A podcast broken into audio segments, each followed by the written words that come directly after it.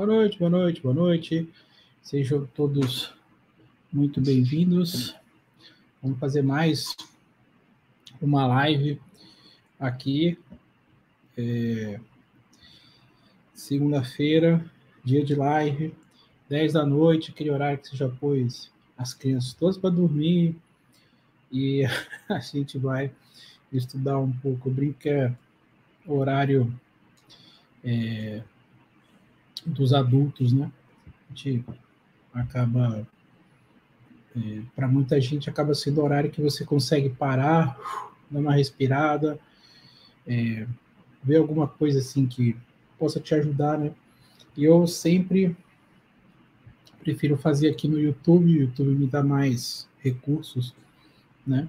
Do que tá fazendo no Instagram. Instagram acho que é mais um bate-papo, assim.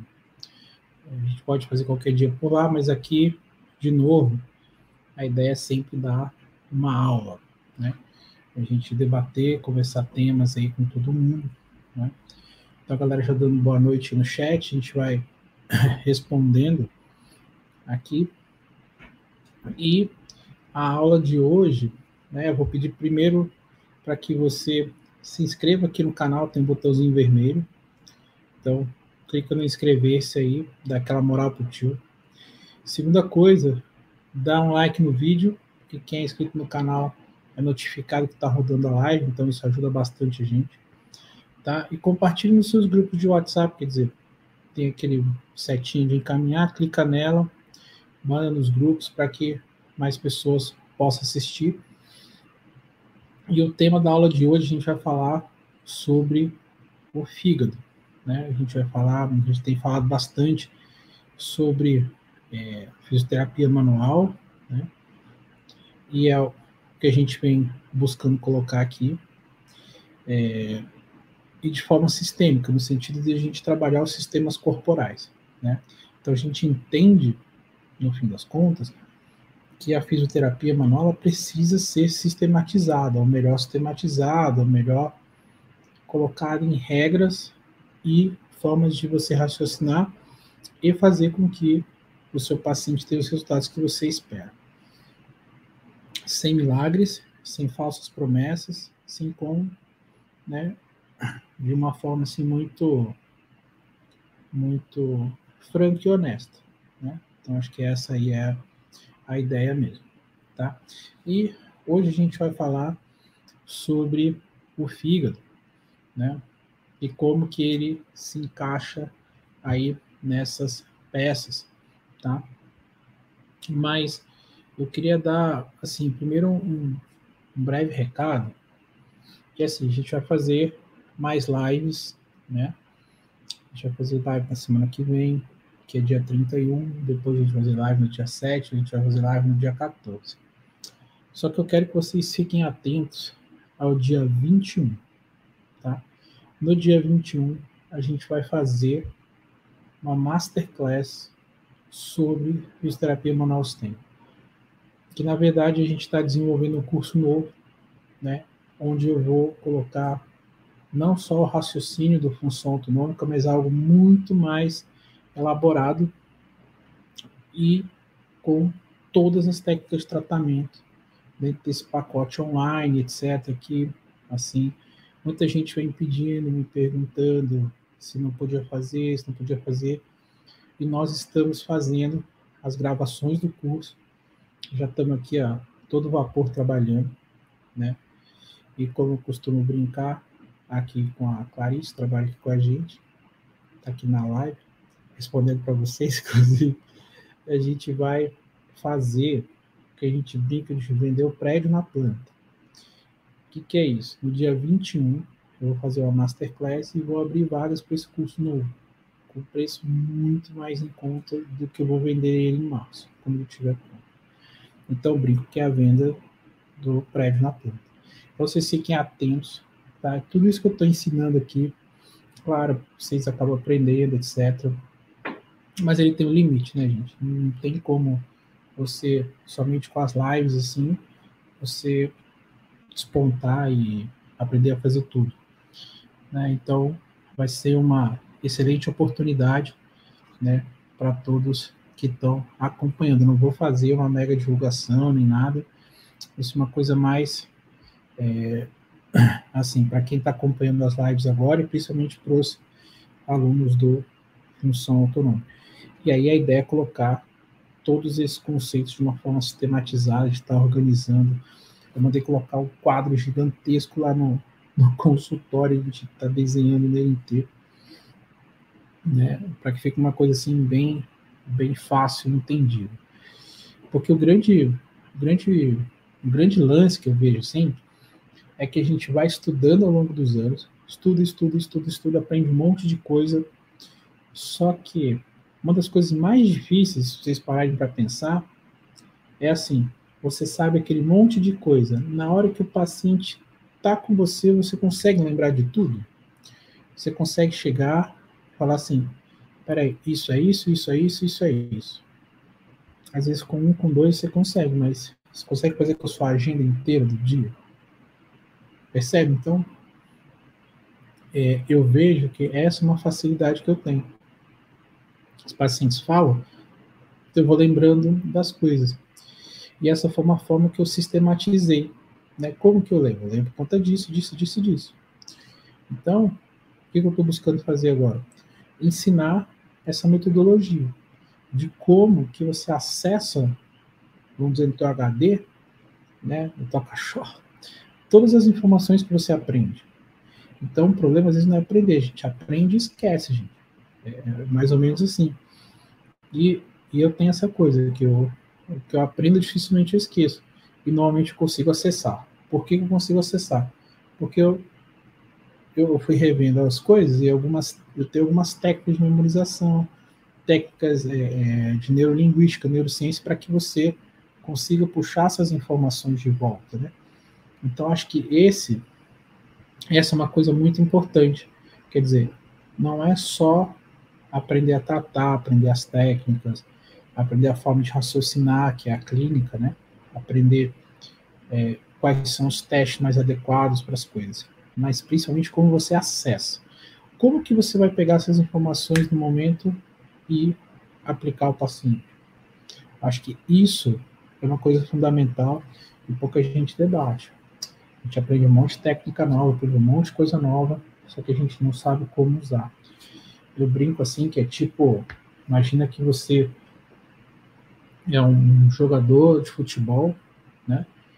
E o técnico te ensina a fazer o lance do jogo certinho, para que você chegue no jogo e consiga executar, sem nenhum grande problema. Então eu me sinto hoje muito assim, como um técnico que estou ensinando uma maneira nova de como que você joga o jogo, né? Para que você saiba fazer os movimentos corretos, que você saiba fazer a técnica correta para que você saiba fazer as coisas corretas durante o jogo. E o nosso jogo é atendimento. A gente vai ficar atendendo as pessoas, atende o dia inteiro, né? E, claro, né, quando você faz isso, você tem que fazer de uma forma assim, você não se cansa demais, você tem que fazer com as técnicas mais adequadas. Eu brinco assim, não dá para correr errado, você tem que aprender a correr certo, né? Então, assim, é, muita gente aprende um monte de técnica, não que seja inútil, mas assim, é, algumas técnicas elas se usa mais do que outras. Pode reparar que você deve ter isso. Então, a ideia é que você aprenda primeiro as técnicas que você mais usa. Isso está ali fácil de você lembrar, de você executar, né, de você é, fazer no seu dia a dia. Feito isso, depois você vai aprender as técnicas de exceção. Assim, ah, vou usar isso aqui de vez em quando, isso aqui vou usar de vez em quando, né? Então, acho que a gente acaba, quando estuda muito, aprendendo muita exceção e acaba não aprendendo que é a regra mais. Qual que é a regra? Quais são as coisas mais simples, mais comuns nas pessoas? O que, que eu devo abordar primeiro? Né? E a ideia desse novo curso, né, é trazer principalmente essa abordagem. O que, que você faz primeiro? Isto. O que, que é prioritário? Isto. O que, que é recorrente? Isto. Então, essa é a questão de ficar assim, muito nítido, muito claro, como você vai resolver e desenvolver a grande maioria dos casos. Né? A grande maioria dos casos, por quê? Porque ninguém trata tudo 100%, gente. Isso aí é falácia. Tá? E aí é engraçado porque, por exemplo, fígado é uma víscera que todo mundo fala que afeta tudo, serve para tudo, tal. Realmente, ele tem uma série de, de, de relações importantes com o corpo de forma geral, né, o fígado, mas ele acaba, às vezes, assim, é, virando lugar comum, sabe? Todo mundo, qualquer problema é fígado. Aqui em casa a gente tem uma brincadeira que a Raquel, é, eu sempre falava que era problema de fígado, aí qualquer coisa é um problema de fígado. Ah, o quarto tá torto, é porque é um problema de fígado, ele ficou torto. É, a luz queimou, foi um problema de fígado, que a luz queimou. Então a gente sempre virou uma piada, porque, gente, fígado é importante, mas nem tudo é fígado. Tá? Então, assim, é muito importante que a gente entenda isso. Primeiro, nem tudo é fígado. Segundo, quando o fígado vai poder ajudar nos tratamentos. E como eu devo colocá-lo dentro dessas questões. Tá? É, por um acaso do destino desses acasos malucos, né? O meu último, a última paciente do dia hoje foi um caso hepático. Você vê. O último caso do dia hoje, né? André é o nome dela, não lembro bem. Ela foi um caso sobre fígado. Um caso sobre fígado. E aí, foi muito engraçada a resposta. Ela é fisioterapeuta também.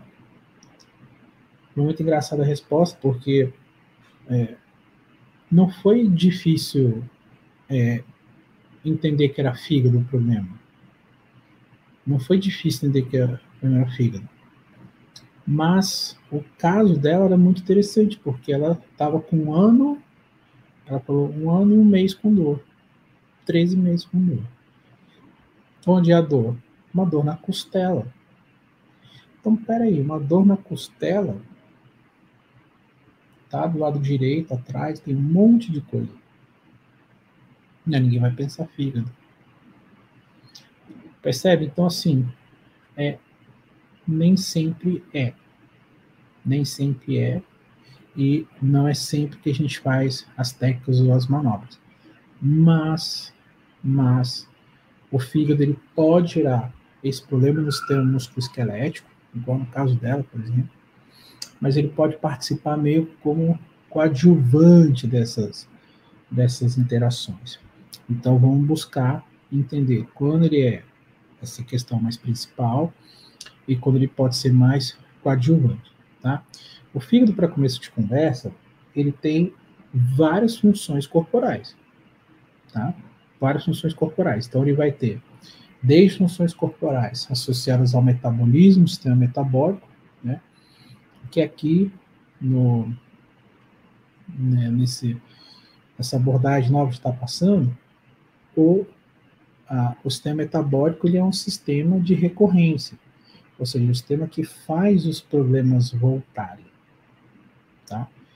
Então, sistemas de prioridade são músculo esquelético, neuromeníneo e visceral. Então, o fígado ele vai participar do sistema visceral, que é uma prioridade no atendimento, tá?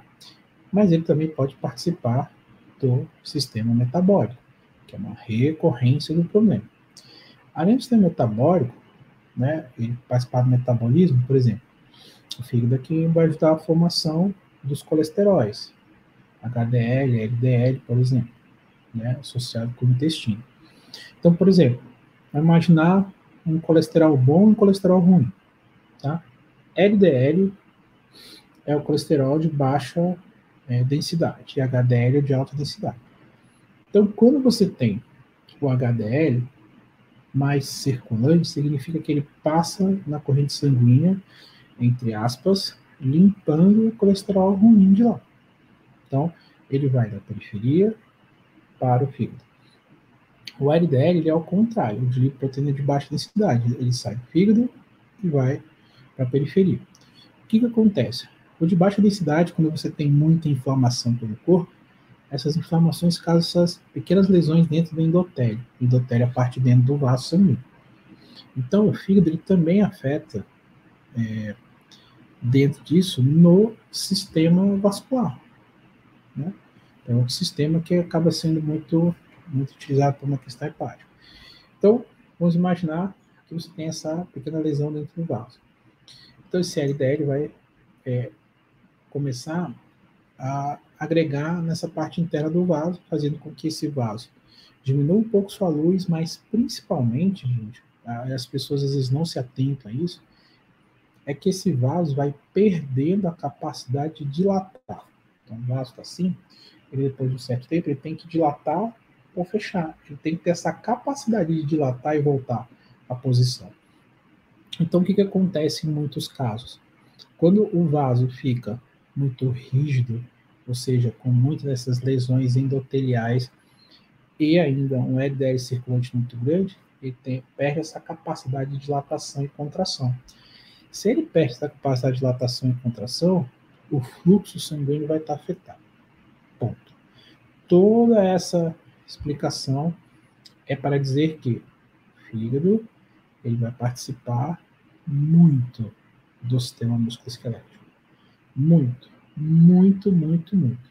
Então, volte e meia, quando você tiver problemas crônicos dos pacientes. Exemplo, tendinite, bursites, é, síndrome do carpo, síndrome do tarso, problema no pé, problema da é, formigamentos em luvas e botas, são coisas que a gente já começou a comentar aqui com vocês, você vai ter o componente hepático associado ao problema. Esse componente hepático, por exemplo, ele precisa ser trabalhado para que o componente músculo-esquelético melhore. Então, eu trabalho o componente hepático do sistema visceral, que é uma prioridade, para melhorar um sintoma musculoesquelético. Então, ele tem o sintoma, formigamento da mão e dos pés. A gente fez uma live sobre isso, inclusive. Ele tem sintomas recorrentes de determinado problema. Por exemplo, bursites de ombro recorrente. Tá? Isto pode ser porque o fígado ele está em sobrecarga e essa sobrecarga hepática ela começa a fazer com que tenha muita produção dos ésteres de colesterol. Então, você vai ter pacientes que têm tendinites recorrentes, é, bursites recorrentes, essas, sabe essas tranqueiras recorrentes? Beleza. Aí, a gente acha que é só lesão no esforço repetitivo. Aí depois, quando a gente evolui um pouco, a gente começa a ver que, ah, tem disfunções da coluna. A gente evolui um pouquinho, Aí não é só disfunções da coluna, mas é a inervação somática. Aí, pô, inervação somática, o sistema simpático e tal, a gente vai evoluindo. Só que no fim das contas, o problema desses casos normalmente é vascular. É o sangue que não chega. Aí o sangue não chegar, ele vai ter vários motivos. Tá? O sangue não chegar, ele pode ser um problema da própria artéria, ele pode ser um problema da fáscia, e ele pode ser na parte interna do vaso. Então vamos lá. Parte do vaso. O vaso não contrair ou não relaxar. Pode ser pela inervação. Tá? Segundo ponto. O vaso ter algum fator de compressão é, facial da passagem dele. Ok, segundo ponto. E o terceiro ponto, ele vai ser o ponto interno do vaso. Esse ponto interno do vaso significa inflamação interna do vaso, acúmulo de DL, vaso rígido, sangue no cheiro. E aí, uma das formas de você começar a entender se o fígado vai participar ou não desse tipo de situação é você entendendo um pouquinho dos marcadores hepáticos. Por isso que eu coloquei hoje no post lá do, do Instagram, por exemplo, eu fiz uma postagem sobre os marcadores hepáticos. Ó. Então tá lá. Vou até colocar aqui. Peraí. Ah, é, tô com perigo da derrubar a live. Vamos ver. Vamos ver. Tá lá. Marcadores hepáticos, ó. Tá aqui. Beleza? Tá lá, vou tirar. Pronto. Porque esses YouTube da vida, eles são espertos. Você coloca live de outro lugar, às vezes eles derrubam a tela. Então, cara, você tem esses marcadores TGO e TGP, por exemplo, e TGO e TGP, eles são marcadores clássicos hepáticos, clássicos. Então, você vai lá vendo o exame, vai ter um nível lá de, de, de TGO e TGP, tá? E você basicamente vai ter o TGO, por exemplo, entre 5 e 40, né? É, que seria, digamos assim, é, níveis é, que você vai ver lá nos, nos, nos exames, por exemplo, tá? É, e TGP de 7 a 56. Isso aqui vai variar de, de laboratório, essa coisa toda. Tá? Então é o seguinte, vamos pensar assim. Normalmente, quando os médicos vão checar esses exames, etc., eles vêm no limite aqui e tentam saber se ele está ou alto ou baixo. Tá? O TGO, ele é, vamos dizer, um, um marcador que ele, não é produzido só assim no fígado. Ele também é produzido, por exemplo, no coração, nos músculos, nos rins, né? É, já o TGP, por exemplo, ele costuma ser, digamos, um marcador mais fidedigno. Ele é produzido mais no fígado mesmo, então ele é um marcador mais hepático, tá? Além disso, você tem a gama GT, que ele é um marcador, vamos dizer, inflamatório hepático. Então, você vai começar a ter esses marcadores que você vai buscar, digamos assim, entender no exame do seu paciente. Eles podem estar no exame do seu paciente e você, por essa noção, ter uma ideia de como está. Nos exames, gente, normalmente você vai ter alguma coisa assim com as datas. Data 1, data 2, data 3, dos exames que o, que o paciente fez. Então, não é apenas ver se é, o paciente está na média, mas principalmente você checar como anda a curva. Então, por exemplo, às vezes ele estava com, vamos dizer, o TGP aqui, ele estava, sei lá, em 25, depois ele pulou para 35, depois ele subiu para 70, depois ele baixou muito. Então, o que, que na verdade me ajuda a entender? Me ajuda a entender assim, ó, se ele está tendo uma subida ou uma descida, quer dizer, o comportamento dessa curva, tá? Esse comportamento vai me ajudar a entender muito mais o que está acontecendo com ele do que propriamente o valor fixo, tá? Ah, ele está alto, ele está baixo. Porque os pacientes eles vêm assim, não, a minha meu TGO, meu TGP está normal. Aí ele fala assim, ah, ele está no, tá dentro do limite ainda. Isso significa que o fígado está trabalhando, né, em produção máxima, vamos dizer. Então, o que, que é o ideal? O ideal é ele está oscilando, ele está oscilando pouco no centro, vamos dizer, deixa eu pôr aqui, vamos dizer, ele tem um valor médio dele, ele está oscilando aqui nesse centro. Esse é o normal de qualquer exame, tá? Ele não, ele não, não pode ter, por exemplo, valores muito altos ou muito baixos, tá? Então, essa é uma questão. Dentro disso, tá? Dentro disso, existe também uma, uma questão associada de você ter, digamos, é, problemas que são subclínicos. O que, que é isso? É assim, ó. Aqui eu falo muito sobre disfunção.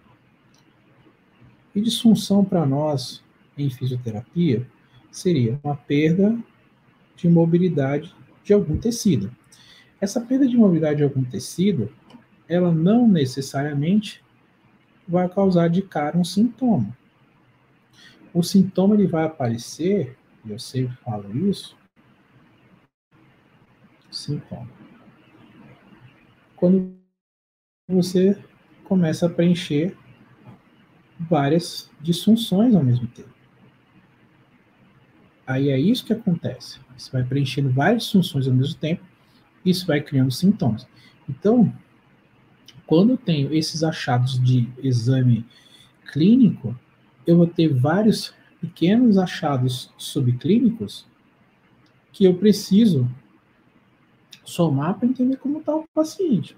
Então, vamos dizer, ele tem um TGO, um TGP, uma gama GT, Aí ele tem o HDL, o LDL, colesterol total e o triglicerídeos.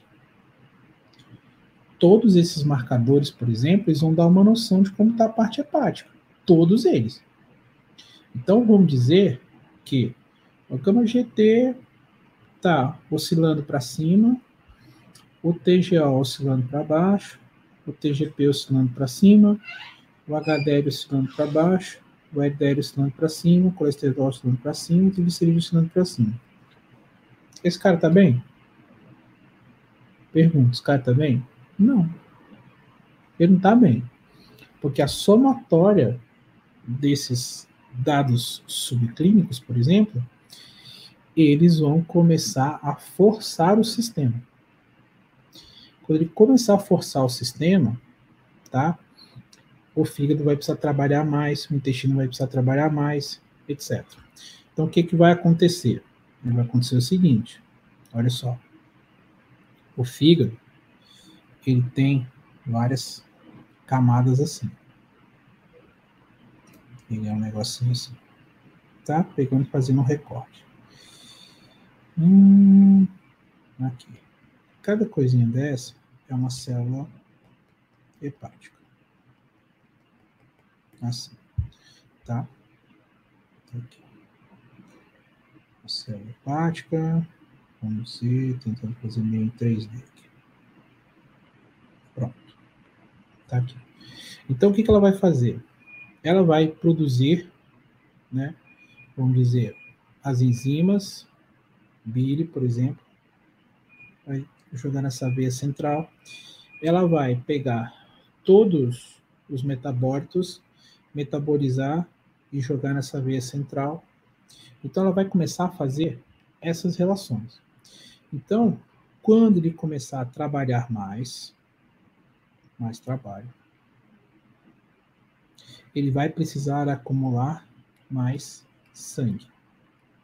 Quando ele acumula mais sangue, o que, que vai acontecer nessa zona? Aumento da pressão hepática. Esse aumento da pressão hepática aqui, ele vai fazer com que a circulação hepática fique mais lenta. Logo, ele vai começar a reter sangue nessa zona. Então, vai começar a ter um fluxo sanguíneo um pouco menor. Por quê? Porque o fígado ele é uma esponja. Pode inchar, dilatar os vasos e ficar aqui, ó. Tá? Então, o fígado ele tem uma relação com, com o sangue muito grande. Então, ele é um dos filtros sanguíneos também. Então, ele vai, basicamente, começar a trabalhar mais e talvez o marcador, que é o TGO e o TGP, principalmente o TGP, ele vai subir um pouco só. Mas, professor, por que ele vai subir um pouco? Porque o marcador médico, o que, os médicos querem saber? O médico quer saber se tem aqui no hepatócito uma lesão. Então, ele não quer saber se o órgão está em sobrecarga. Ele quer saber se tem uma lesão. Imagina lá o tendão de Aquiles. Nós da fisioterapia nos preocupamos se é uma sobrecarga. O médico se preocupa se tem uma lesão. O que, que é o tendão do supraespinhoso? A gente se preocupa se tem uma sobrecarga, mas se preocupa se tem uma lesão. Então, gente, pode tirar aqui a tela ali. Então, os marcadores, hepáticos, a gente precisa entender que os marcadores de exame, de forma geral, eles estão marcando lesões. Eles não estão marcando disfunções, sobrecargas, etc. Então, é bem comum você pegar casos de pacientes que estão com o exame ali dentro de uma possível normalidade do fígado e está com sobrecarga hepática. Por quê? Porque os sinais hepáticos, muitas das vezes, os sinais clínicos, eles aparecem antes dos sinais laboratoriais. Vou repetir essa frase. Os sinais clínicos do fígado, muitas das vezes, aparecem antes dos sinais laboratoriais. Se o sinal laboratorial já apareceu, é que a coisa está pior do que você imaginar. Tá? Então, essa paciente que eu atendi hoje, eu falei que possivelmente ela tinha um problema hepático, a gente precisava checar. Ela falou para mim, e ela fez, né? Assim, ah, eu fui no médico e os exames deram bom. Eu assim, que? O TGO e o TGP? Ela, é, tá dentro da normalidade. O que isso me diz? Não há uma grande lesão. Ele pode estar em sobrecarga. Imagina uma fábrica trabalhando. Imagina ela trabalhando. Sei lá, no meio do ano, é uma fábrica de panetone. No meio do ano ela trabalha. No final do ano, ela trabalha um monte. Então, o que, que isso me leva a entender? Que ela pode tentar uma, com uma lesão na fábrica, mas ela está sobrecarregada. Ela está trabalhando no limite. E aí, a gente vai estudar casos assim, o TGO e o TGP está dentro da normalidade. Mas como é que está o triglicerídeo? Está alto. Como é que está o HDL? Está baixo. Como é que está o LDL? Está alto. Por exemplo. Tá? Então, essas noções laboratoriais, por exemplo, a gente precisa ter fisioterapia manual tem. Eu preciso ter um pouco dessa noção para quê? Para que quando chegue um exame desse, eu não fique vendido. Ah, os exames estão normais, você faz aquela cara de bobo assim, ah, legal, tá bom. Porque isso afeta o nosso trabalho. Isso afeta o nosso trabalho. Mas, professor, eu não aprendi isso. Beleza, eu tô aqui para isso. A ideia é te ensinar isso. Porque, veja, é, se o exame está fora do, da, da faixa básica deles, isso pode indicar comprometimento estrutural do órgão. Lesão. Então, por exemplo, TJ e TGP, quem tem cirrose hepática, ele é alto. Percebe? Então, a gente precisa entender que antes de aparecer no exame laboratorial, ele vai aparecer na clínica dos nossos pacientes. Então, nós que somos fisioterapeutas, trabalhamos com fisioterapia manual, né? Dentro de qualquer área, eu chamo fisioterapia manual, mas você pode ser quiroprático, osteopata, você pode ser é, terapeuta manual, faz muito, Maitland, Mullen, todas as técnicas, todas são maravilhosas, faz acupuntura, você faz é, quachá, shiatsu, forma manual, forma geral. O que vai acontecer? Esse paciente chega com dor para a gente. E muitas das vezes ele chega com a saúde debilitada. Ele tem dor, ele tem um contexto que a gente precisa atuar, que a gente chama de prioridades, essas prioridades precisam ser trabalhadas, mas ele tem um contexto de saúde por trás. E normalmente os fisioterapeutas eles não estão preocupados com o contexto de saúde por trás. Não não estão preocupados assim. Não é porque não estão preocupados com neimões, mas é porque eles não foram treinados a esse entendimento. Essa é a verdade. Então, quando você começa a ver técnicas que levam você a esse entendimento, isso é muito legal. A gente começa a ter um novo despertar, um olhar, um olhar diferente, né, sobre essa fisioterapia. Eu acho que a gente tem que ter esse olhar diferente sobre essa fisioterapia que a gente faz. Então, veja, quando eu começo a entender essa relação, eu vou conseguir atender melhor o paciente. e o resultado vai ser melhor. Né? Então, vamos dizer que esses casos mais recorrentes, por exemplo, você tem essa possibilidade de trabalho hepático. E que um exame pode ajudar. Pode ajudar. Como que ele pode ajudar? Desde que você saiba interpretar o exame. E se você não sabe interpretar, o paciente, assim, ó, nenhum paciente vai gostar de você dizer que tem um problema no fígado e ele vê que os dados estão todos normais. Diz, não, meu fígado está normal, não tem problema. Os dados estão todos normais. Então, não é o dado estar tá normal que não tem problema. Mas que problema é esse? Então, precisa entender. Então, fígado, eu já estou dando a primeira relação. Fígado, sistema vascular, que leva no sistema musculoesquelético. Onde? Principalmente nas pontas. Mãos, pés. São os principais. Problemas recorrentes. Tendinites recorrentes, bursites recorrentes. Então, isto vai dar uma checada lá no fígado. Essa checada no fígado é em terapia manual, você tem que saber as técnicas. Vai lá, vai fazer as mobilizações, etc. Então, isto é uma situação. Você tem que entender para tentar buscar é, possibilidade de dieta com ele. Ah, cara, vai buscar fazer isso, vai buscar alimentar mais assim, vai tentar é, não comer tanto isso. Então, essa é uma orientação importante. Tá? Agora, existe também os casos em que é a mobilidade hepática que está causando transtorno. Não é necessariamente o fígado, digamos assim, na sua fisiologia. Põe a tela para mim aí. Ó. Então, quando a gente está assim, a gente tem outra relação. Então, vamos lá. Por exemplo, eu vou ter aqui, ó, vou tentar desenhar meio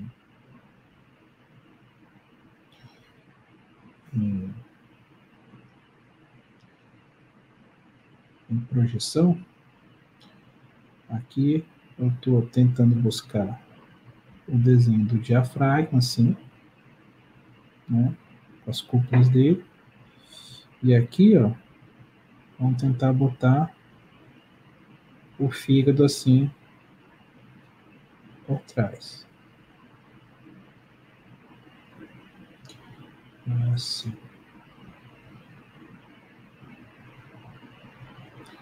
Aqui.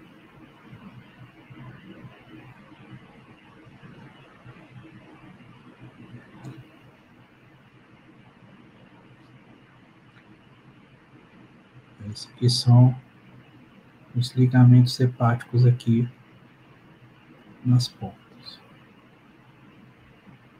Vamos lá. Pronto. Acho que deu para entender, né? Depois você me conta aí se está entendendo alguma coisa ou não. Tá? Vamos dizer que o estômago estaria aqui por trás, assim.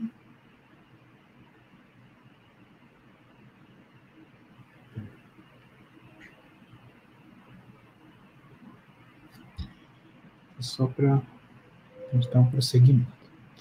Pronto, beleza. Então, tá aí o nosso fígado. Então, o que, que vai acontecer? O fígado, ele vai ter uma ação do diafragma, tá aqui, em vermelho o músculo, parte muscular dele.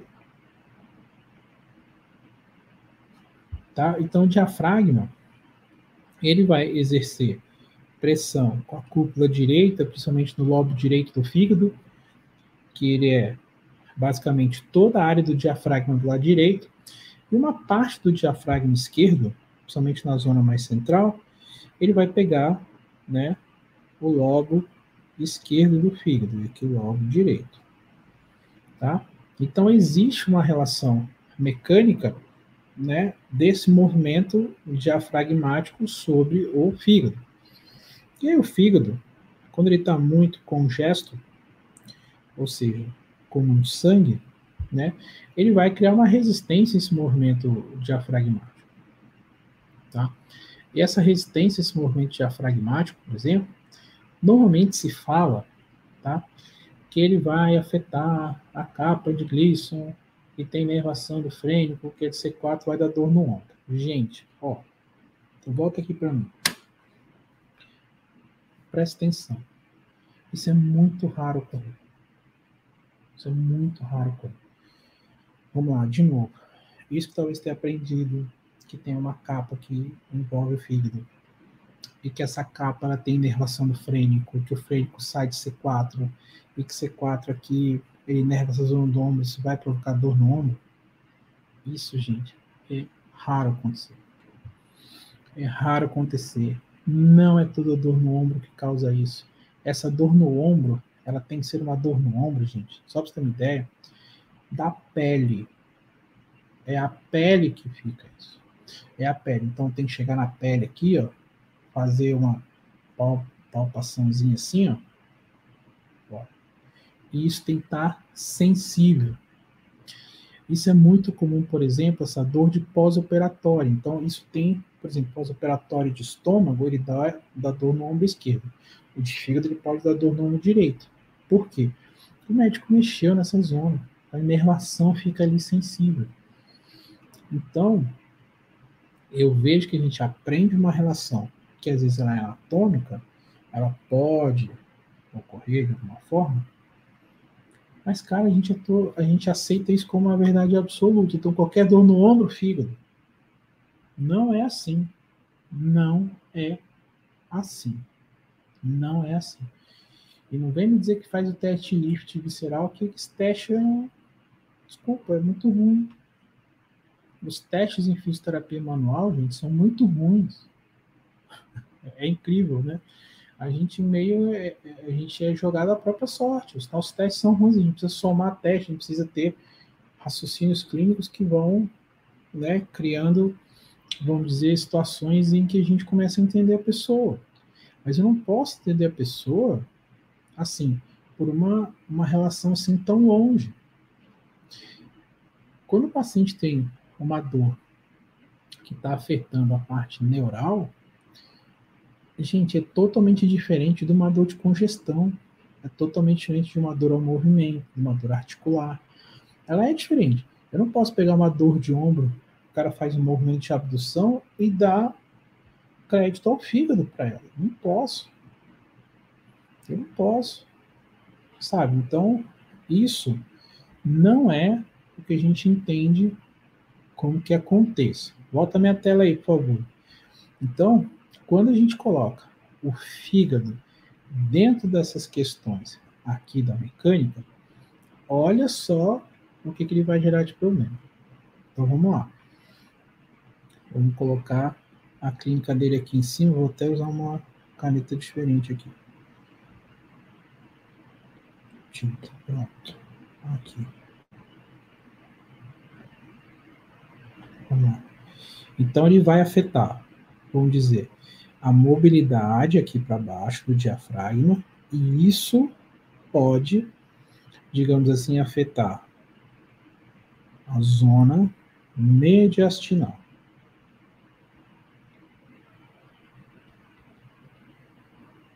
Tá? A zona mediastinal. Quando a zona mediastinal ela é afetada, eu tenho mega bloqueio do tórax. Aí, meus amigos, quando você tem um problema do tórax, pode dar uma pancada de sintoma diferente. Por exemplo, eu tenho pacientes do tórax que eles chegam com cervicalgia. Eu tenho pacientes do tórax que eles chegam com dor irradiada os membros superiores. Eu tenho paciente com tórax que chega com cefaleia. Então, quando eu pensar num fígado que a mecânica visceral tá ruim, eu aciono esses gatilhos na minha cabeça. Isso eu quero ensinar para vocês. Então, ele ativa isso. E aí, quando ele ativa isso para mim, eu consigo direcionar meu exame clínico. Falo, tem dor de cabeça? Ele não. E no pescoço? Ele, muita. Pronto. Tá ativando. Dói o braço também? Dói, às vezes dói o meu braço eu vou fazer movimento não consigo. O mediastino, por exemplo, ele afeta muito o movimento do braço. O braço vai movimentar, o mediastino não deixa. Então, essa é uma das explicações. Então você tem um problema, vamos dizer, para a parte superior do corpo, que é muito problemático. Vamos para a segunda parte agora.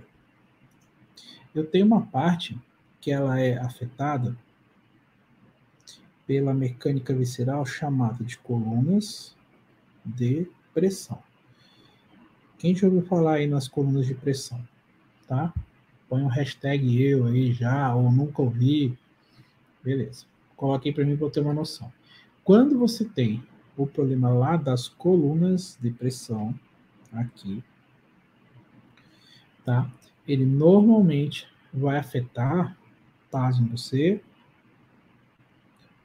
a pelve.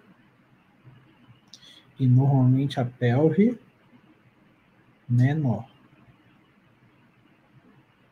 E normalmente as pelve menor contralateral. Olha só. Ele vai afetar a pelve menor contralateral. Então, olha que louco. O paciente chega, ele pode ter dor em diferentes pontos do corpo.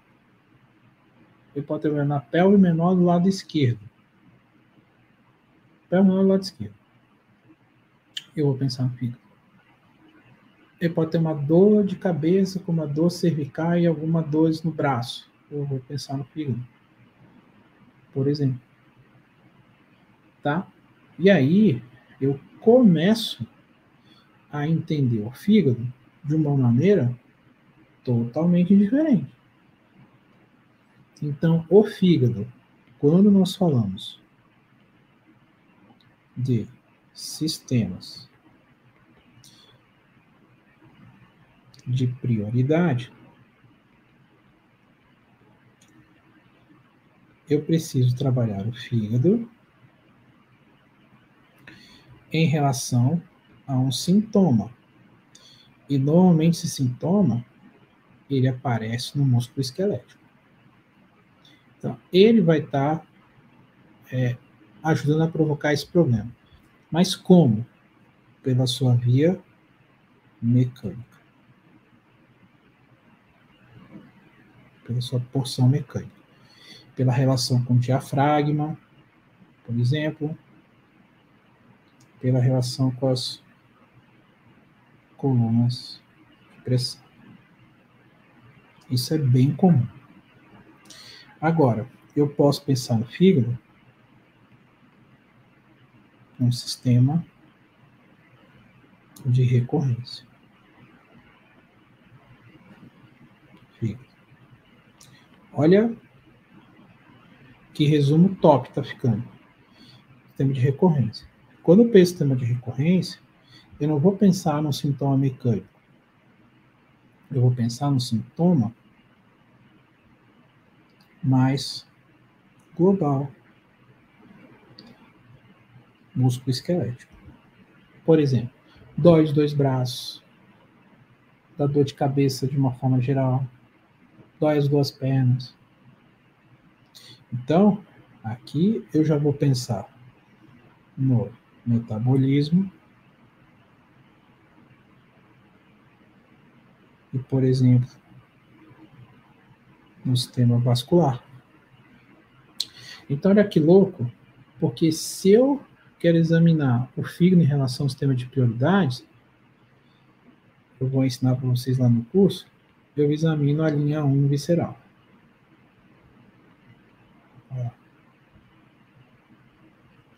Se eu quero examinar ele em termos da recorrência, eu vou buscar entender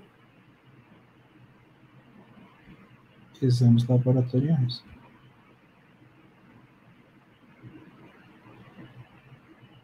Mais a clínica dele. Então, olha que interessante. Tudo é fígado. Mas eu preciso entender essas diferenças para que, por exemplo, quando o paciente pergunte, fale assim, ah, por que, que tem isso, por que, que não tem e tal, você saiba explicar. Pode tirar aí, por favor. Então, você começa a saber como você vai abordar isso para o seu paciente explicar e demonstrar para ele isso. E ó, vou te falar uma coisa. Quando você domina isso aqui assim de paz, tal, explica tal, cara, o crédito que você ganha é impressionante. Essa física que foi lá, paciente, já tinha passado por outros osteopatas. Eu falei, não, pediram para vir aqui em você e tudo mais. Aí quando comecei a explicar, mostrar, nossa, peraí, agora faz sentido com o que está acontecendo. Percebe? Então, pessoal, qual que é a ideia de forma geral? Né? Começar assim, a, vamos dizer, pôr vocês no outro nível, no outro padrão de jogo. Sabe? Então eu quero eu quero ensinar tudo isso que eu faço. Quero mesmo, assim. E, e eu faço um grupo de mentorias aqui em Brasília, por exemplo, onde eu ensino muita parte do que eu vou ensinar aqui, mas eu não consigo ensinar tudo o que eu quero lá, por exemplo. Eu não consigo ensinar tudo o que eu quero. Eu preciso deixar isso gravado. Deixar isso gravado para que depois vocês olhem com calma, vejam, processem, entendam, tirem dúvidas e vão acompanhando. Porque de fato, assim, ó, vamos ser bem sincero, chega de cursinho mais ou menos. Chega de uma relação anatômica ali ou outra tal. Sabe? Vamos dar a fundo o negócio. Dar a fundo com método, com, sabe? Lembrando as coisas, tendo esquema, coisa aparecendo na sua cabeça. Porque é isso, cara, que vai fazer com que, por exemplo, você cobre bem na sua consulta, que os pacientes paguem, né? Que você não precisa ter uma agenda cheia para viver bem. Todas essas coisas são fundamentais. Eu acho que é isso que a gente busca, ó. Então, são 10h53, por exemplo. Cara, tem uma cabeçada assistindo a live aqui. Para quê? Porque eu sou bonito? Não. Porque querem melhorar algum aspecto. Sem dúvida. Então, é, é muito importante que vocês continuem assistindo, porque isso tudo vai começando a colocar na sua cabeça aquela coisa assim de, cara, é isso aqui que eu quero fazer. Eu quero fazer mais ou menos como a Matuse faz, porque eu achei interessante. Então, cada tema, por exemplo, que vem é uma coisa mais louca que a outra. Né? Então, esse tema, por exemplo, saber mais de exame laboratorial, saber mais como que a gente checa essas coisas, eu sei que muita gente quer saber mais. Mas não adianta você saber exame laboratorial sem você sem estar no teu contexto de como você atende, cara. Por exemplo, você vai lá e faz um, um curso de exame laboratorial de um mega nutricionista. Beleza, pode fazer. É lindo, é ótimo e tal. Mas, cara, você tem que aprender a fazer ele dentro do teu contexto de atendimento. Desculpa, senão não adianta. Senão, assim, é mais uma série de informações que você estuda, tenta aprender e às vezes não consegue usar. Percebe? Quer dizer? Então, é fundamental que essas coisas elas venham dentro de uma linha. E essa é a ideia nossa. Passar dentro de uma linha. Nossa, professor, mas você vai falar de tudo? É. Uma maluquice. É, a ideia é falar de tudo, sim. Para que você tenha dentro de uma mesma linha de trabalho. Porque facilita. Ah, você faz fisioterapia manual. De qualquer técnica que você escolha. Beleza.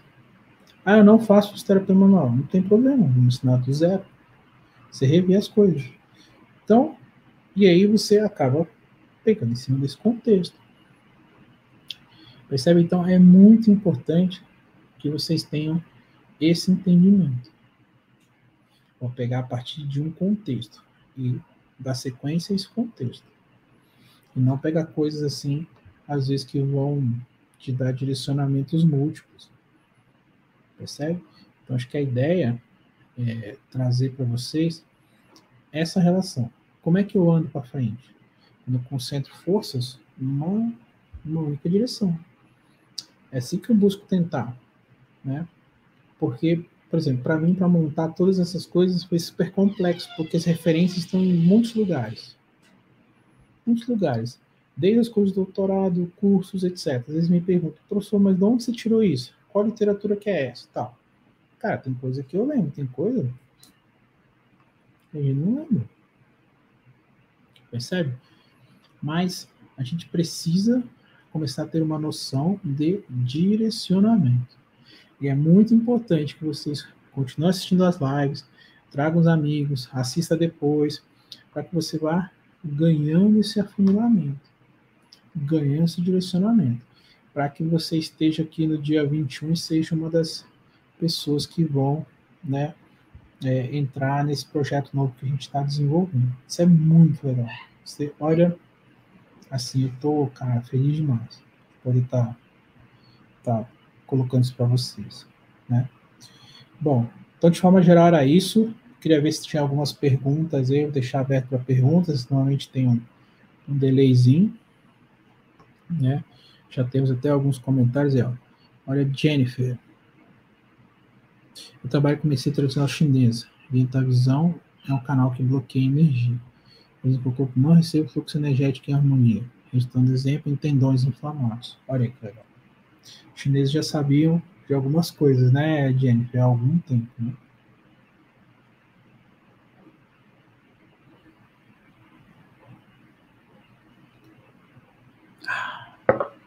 Vamos lá. Ó, meu xará. Eu posso ter os marcadores hepáticos normais, mas ter também uma sobrecarga hepática. Exemplo, né? Inflamação de baixo sim. Isso aqui a gente veio explicando, né? Contextualizando. E, e não só, não só o fígado, tá? Existem alguns ciclos que são interessantes. Então, tem, por exemplo, o ciclo do ferro, é importante saber. É, o ciclo da bilirrubina, eles são, todos esses são ciclos importantes, né, do magnésio. Então, eles são, eles são componentes corpóreos que, de fato, eles acabam fazendo alguma diferença. Né? Então, a gente saber essas coisas nos ajuda. Veja, uma coisa é saber, outra coisa é intervir.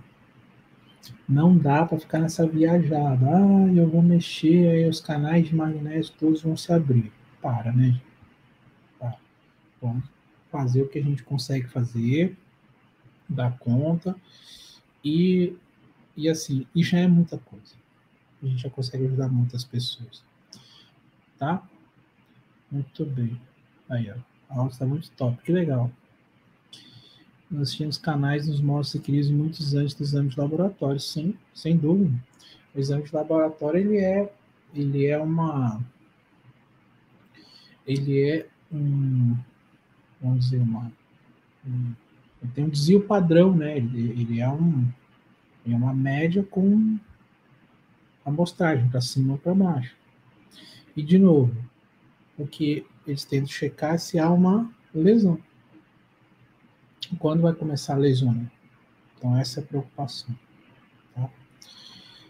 Muito bem. É isso aí, então, pessoal. É, a gente tinha, tinha programado para hoje era isso, tá? Agradecer muito a presença aí de vocês. Toda segunda-feira, então, não esqueçam, a gente tem live, avisa os amigos aí, vamos fazer uma tradição dessas lives aí de segunda-feira, tá? É, obrigado a todo mundo ter presente. Segunda-feira que vem tem mais. Espero ter gostado da minha camiseta do Thor. E é isso. Valeu, tchau, até a próxima.